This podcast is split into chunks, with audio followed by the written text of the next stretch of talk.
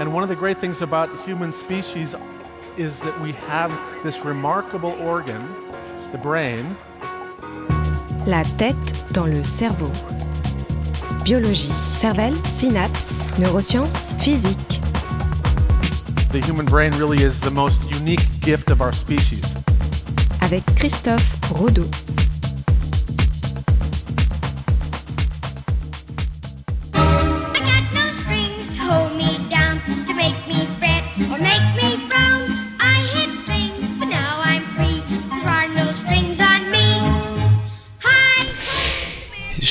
Cet air. C'est, je crois que c'est la musique de, de, de- de Pinocchio, Christophe. Oui, bonjour. euh, bonjour, salut Julien. Oui, c'est exactement ça, c'est la musique de Pinocchio.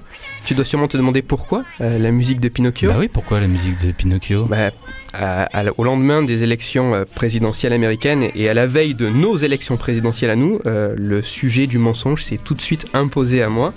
Et en plus de ça, il y a quelques temps, pas plus de deux semaines, on a eu une étude anglaise qui s'est intéressée à ce phénomène, ce comportement particulier. Ah, d'accord. Les scientifiques étudient le mensonge. Comment les scientifiques ont étudié ce mensonge ou le mensonge Ouais. Alors déjà, qu'est-ce que c'est le mensonge? Le mensonge, c'est ce comportement qui fait que on va modifier plus ou moins certains détails de la réalité dans le but, le plus souvent, de nous arranger. Mmh, ouais, Les scientifiques, ils ont vraiment joué sur ça, sur ce paramètre, qui fait que nous avons tendance à modifier la réalité pour nous avantager à nous. Et ils ont demandé à des personnes de faire une chose qui est extrêmement simple. Les sujets, les participants de l'expérience, sont face à une image qui est en très bonne qualité. Mhm. Cette image représente un pot en verre, et dans ce pot en verre, on va avoir des pièces de monnaie. Le but de ces participants, c'est d'essayer d'établir la valeur qu'il y a en argent dans ce pot. Ça, c'est la, première tâche. C'est simple. ça va. C'est simple. Sauf que il y a un deuxième participant dans une autre pièce et le premier participant doit dire à l'autre quelle est la valeur qu'il y a dans ce pot. Ce deuxième participant, il a lui aussi une image, mais elle est en beaucoup moins bonne qualité, donc il n'arrive pas à savoir exactement la valeur du pot. D'accord. Alors jusque-là, tu vas me dire, euh, il n'y a rien de fou. Sauf Ouais. qu'en fait, ce deuxième participant, bah, c'est totalement faux, c'est un acteur, on s'en fout. Lui, le premier, celui, le seul qu'on va tester, ça va être le, Le premier, celui qui voit la bonne qualité, l'image C'est qualité. exactement ça. Et là, tu me dis, rien ne le pousse à mentir. Bah non. Pourquoi? Euh, sauf que, du coup, les scientifiques, ils vont jouer un petit peu sur ça et ils vont dire, au plus, vous allez faire sous-estimer la valeur du pot par cet acteur, le deuxième qui est dans l'autre Ouais. pièce, et au plus, vous, vous allez gagner une récompense qui Ah, est forte. donc ils leur ont promis une récompense. Exactement. Et qu'est-ce que, du coup, les chercheurs ont observé? Ce qu'ils ont observé, c'est que au plus on avait de répétitions de cet exercice, au plus il y avait d'essais, et au plus, euh, avec des images différentes à chaque fois, au plus les personnes, elles avaient tendance à mentir et à faire sous-estimer de plus en plus fort la valeur de ce pot. Ils, f- ils faisaient de plus en plus gros mensonges en fait.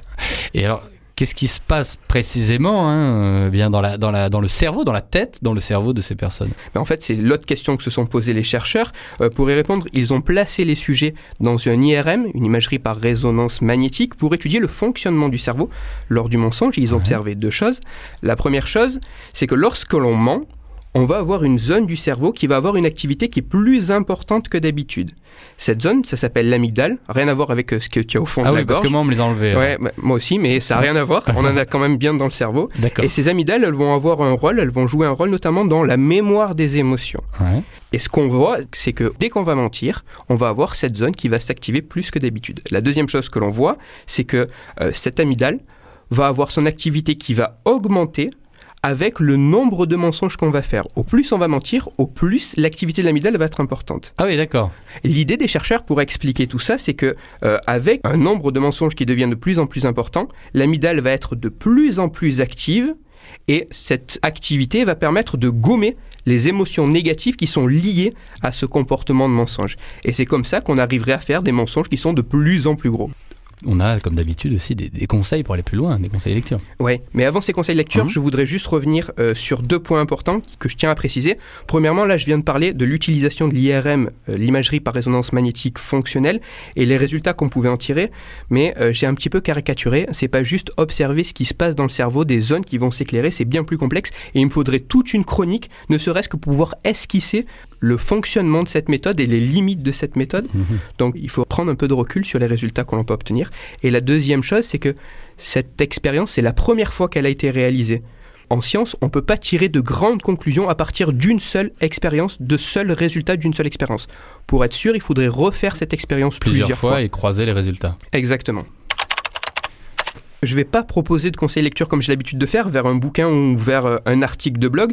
Là, on a la chance d'avoir cet article, cette référence scientifique que je vais directement donner parce que c'est pas souvent qu'on peut lire un article scientifique, mais je vais toutefois les auditeurs en garde. C'est écrit dans une langue, le jargon scientifique qui est un peu complexe et en plus c'est en anglais. Mais comme c'est gratuit et qu'on peut avoir directement accès à cet article, je pensais que c'est sympa de pouvoir le, le citer. Cet article, il se nomme The Brain Adapts to Dishonesty. Il a été édité dans la revue Nature Neuroscience, Mhm. pas plus tard que le 24 octobre dernier. Et on peut, toi, te suivre sur Twitter. Exactement, arrobas Christophe, tiré du bas Rodo, RODO. Et comme toutes les semaines maintenant, j'invite nos auditeurs à me poser directement des questions et on essaiera de traiter tout ça à l'antenne en parlant du cerveau. Christophe Rodeau. La tête dans le cerveau.